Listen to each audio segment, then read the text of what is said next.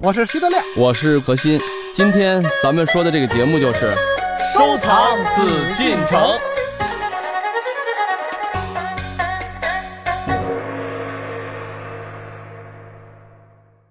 好，欢迎朋友们回到我们的节目当中，这里是艺海藏家，我是永峰，坐在我对面的依然还是我们的两位老朋友何徐人也组合。呃，我们今天还是和大家说到平复帖。那么之前呢，我们和大家说平复帖和张先生应该是很有缘分才能走到一起的。那么这个缘到底是从什么时候开始结的？我们请我们的何老师跟我们说一说平复帖是怎么到了张先生手里的呢？平复帖是怎么到的哈？嗯嗯他在三六年的时候。他当时在这个圈内也是很有名的，嗯啊，喜欢东西，买东西。有一次湖北的一个赈灾的书画展上，嗯，他看到了平复帖，嗯经过他仔细的端详，确认这确实是真迹无疑。嗯这个东西在谁的那儿呢？在这个呃阜新宇，也是一位非常有名的画家、收藏家。当然他是皇族，因为这个东西是从清宫里流出来的，嗯哎，到他手上了。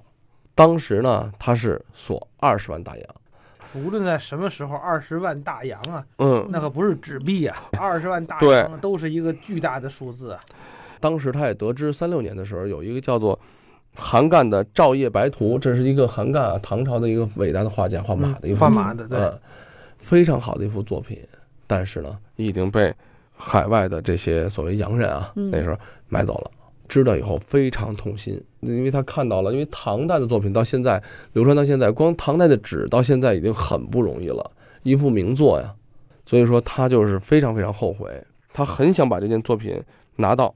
当时呢，王世襄，我不知道大家知道不知道，这是我们也是故宫原来的一位老先生。据他也回忆呢，就跟张宪当时谈的时候也是聊天嘛，嗯，说起来这东西，他就说他怕平复贴这样一个具有时代标志和历史高度，还有艺术高度的一个作品再流失到国外，所以他一定是想办法，希望能把它留下来。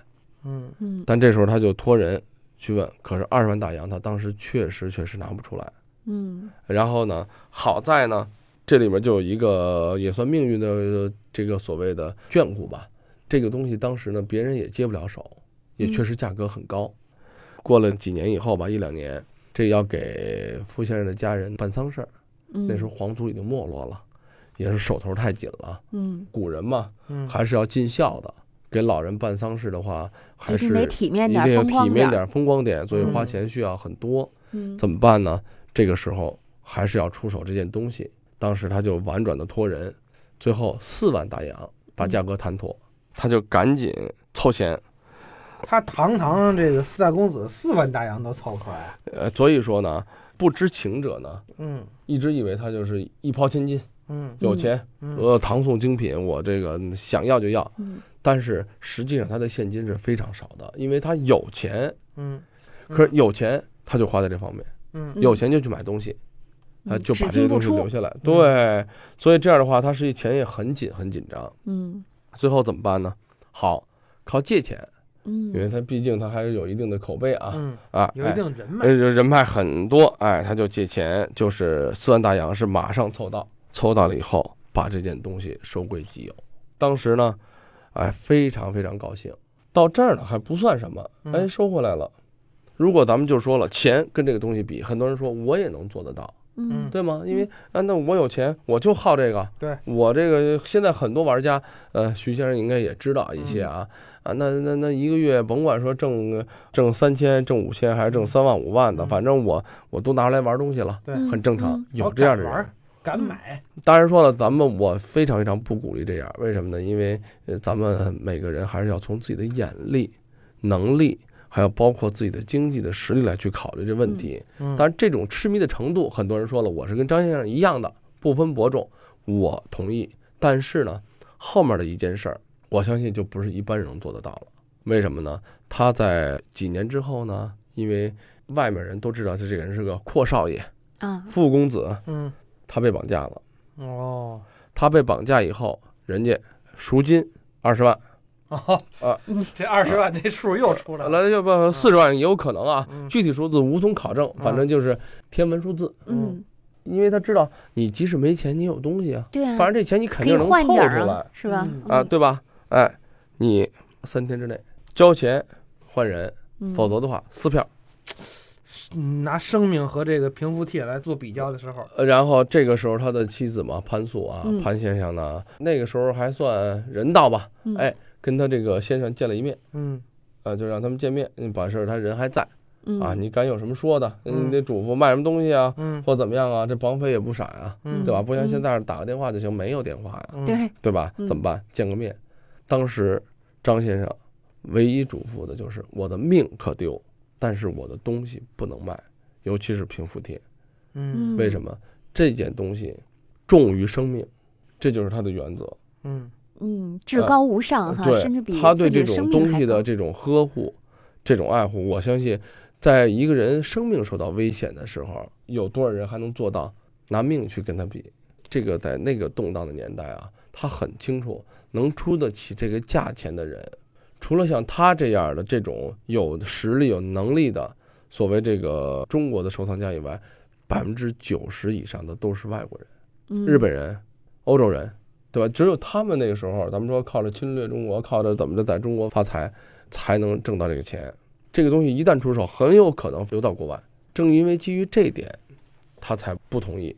他说：“我是用生命来去得到的一件东西，嗯我不可能让它失去。”这个时候，潘先生不敢违逆啊，嗯只好想了很多办法，跟亲戚朋友借钱，最后可能凑了几分之一这样的价格，嗯反正再凑没有了。绑匪为了要钱，嗯最后只能同意，算张先生命大，捡回来了。捡回来之后呢，这个东西应该是会被很多人觊觎的呀，那该怎么呃藏呢？呃，这个他呢，怎么说呢？在那个年代啊，嗯收藏这个东西就是普通的人家，啊，普通的百姓，咱们说不到一定程度的人，确实也不懂这个，嗯他也惦记不了。啊，真正惦记他的人呢，可能我估计看到张先生这样的态度啊，嗯也就没有办法再有过多的奢望了。那当时后来怎么就又进了故宫博物院了呢？抗日战争爆发了。嗯张先生呢，他随身的一个小袋儿啊，就像这种价值连城的这些国宝嘛，他是随身带着；而平复贴呢，它是放在一个贴身的夹衣里头缝起来。嗯也就是说，只要他穿着这件衣服，人还在，东西是一定在；人不在了，他是没有这个能力去保护了嗯嗯啊。一直就随身携带，坚持到了这个解放以后。嗯解放以后呢，他呢在五十年代的时候一看，哎，确实对新政府充满了希望。嗯也看到了新中国的诞生。嗯，他这个时候，他跟他的夫人潘素，嗯那时候他的孩子还小，嗯他在夜里头晚上就听到父母在谈这个些东西怎么办，说给国家，因为国家是最好的守护者。在动荡的年代，一个朝代一个君主在守护不了他的时候，他通过自己的力量，自己仅有的所有的力量来去守护，来去呵护这些文化。嗯他呵护的不是一件东西，嗯嗯不是一件法帖，而是一段历史、一段文化。他看到了这个政治的稳定、社会的安定，嗯，他知道好，他信任这个政府了，信任这个国家的时候，他决定把这些东西无偿的捐出来。在他捐的这些东西中，他不仅仅是捐了一件平复帖，还有唐代杜牧大诗人的张好好帖，张好好诗这我也理解啊，范仲淹的诗句、道服帖，还有李白应该也知道吧，嗯上阳台帖。哎，这些作品等等啊，嗯都是他一次性捐给国家。他的无偿捐献是个什么概念？我想跟大家说，五十年代的时候，嗯国家因为他的捐献，嗯给他奖金二十万啊，这也是个二十万。但那个时候国家这么困难的情况下，五那个时候好像是毛主席的工资是三百三十多块嘛。对对对对对，他在把这些东西捐完了以后，国家就是给他的奖金，嗯这是他捐献，不能拿这些每一件国宝来去衡量。嗯我也给他一个奖金二十万，可是他分文不取。嗯他所希望的就是，咱们能最多的人去看到它。这种境界呢，我想就是在座的很多听众啊，如果听到的话，扪心自问一下，自己收藏了，比如说不管是收藏的多还是少，卖的贵与贱，咱们有多少人能有这种境界？这种收藏的境界，我想已经远远的脱离了一种所谓对物质、对价值的一种认可。嗯它是已经是完完全全的一个艺术的文化的熏陶者。他说的这个，予所收蓄啊，不必忠于身，谓于有，但使永存无土；世传有序，则是予所愿也。今还诸于民，乃中吾所夙愿。我想这句话就概括了啊，咱们这么多千万的藏家，对于文化的殉道，对于文化的坚守，包括它的传承，他们绝对不是收藏的一件器物，嗯他们是收藏的祖国咱们中华民族最精髓的这种东西。中国人，我想啊，咱们现在坐在这儿聊天啊，收藏啊，文化呀是什么？实际是凝聚我们中国人的一种精神。嗯如果一个民族、一个国家失去了文化，所谓就是咱们说越是民族的越是世界的，失去了我们中国人的这种意识传统、这种文化的这种特色，那咱们还有什么？现在为什么叫做水泥森林？我想大家都有这个感受。去到北京，去到广州，去到深圳，去到上海，如果现代建筑都是一样，高楼大厦比比皆是。嗯，嗯，都是连锁哎，有特色的就没有了。嗯对说这张伯驹先生啊，他确实是不是常人，捐献这么些个国宝，嗯完了眼都不眨，嗯，就是为了我们，为了我们国家文化的传承嘛。这样的老人啊嗯，这样的一位老先生呢，他的这个孩子啊，张传彩，张先生啊，嗯就曾经呢这么评价他的父亲，他就说，当时国家给他这个二十万的时候呢，他是分文不取，嗯然后很多人会不理解，呃，那你说你捐了这么多国宝啊，嗯，你拿了又怎么样啊？你是应你应该得的，对你付出的比这多呀。多得多得多嗯啊！他甚至可以那个展子虔的《游春图》，嗯那是什么时代的作品？嗯，呃，这么早的一幅作品呢，他用整个家里面的宅子卖掉了以后，换得这件国宝，无偿的捐给国家，分文不取。他呢，曾经就对他的孩子，对家里人聊，他就说过这些：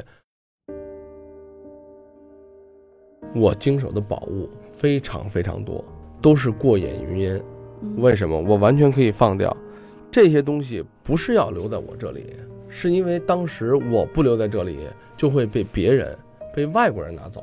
嗯嗯我要留下来的是这段文化，我要把中国最好的东西留在我们祖国里头。我要让我们中国人自己人看到我们的民族有多么辉煌的历史，有多么灿烂的文明和过去，而不是让他到了别的国家，然后历经几年、千年、百年之后，嗯别的国家会说你们什么都没有，因为你们的民族、你们的国家没有人去坚守文化。如果一个国家、一个民族没有自己的文化，不会坚守自己的文化，你是曾经创造过灿烂的文化，但是对不起，没有人去坚守，嗯没有人去传传承，你们有的什么，只是去抛弃，嗯这是所谓张先生所不能接受的。他用他的一己之力，来去做到了他所能做到最大的程度。也正因为了张先生这样的藏家，这样的文化的寻道者，才有了我们今天所看到的这么伟大的故宫博物院。我们做这个节目的时候呢，也希望啊带给大家，或者是引起大家一些深思，希望呢我们的中华文化能够传承下去。那现在呢，我们也知道国学呢在重新热起来，我们也希望更多的朋友呢能够关注我们中华文化，不管是从哪一方面，是从我们的经典也好，是从其他的书画作品啊，其他的一些艺术作品都好，只要我们关注，我们传承下去，我们发扬光大，我们的责任我们尽到了，那么对于我们整个文化的传承是有一定的帮助的。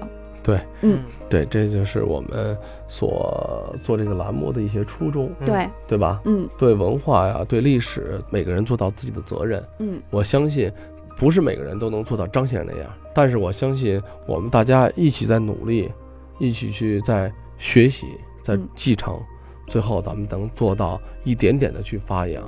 那我想，咱们的这个民族就是一个最有希望的民族吧。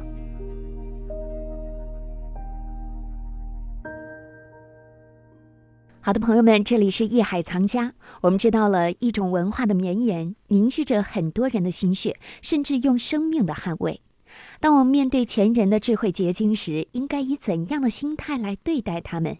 以怎样的方式来保护他们？我想，张伯驹先生收藏平复帖的故事，给了我们以很好的启迪。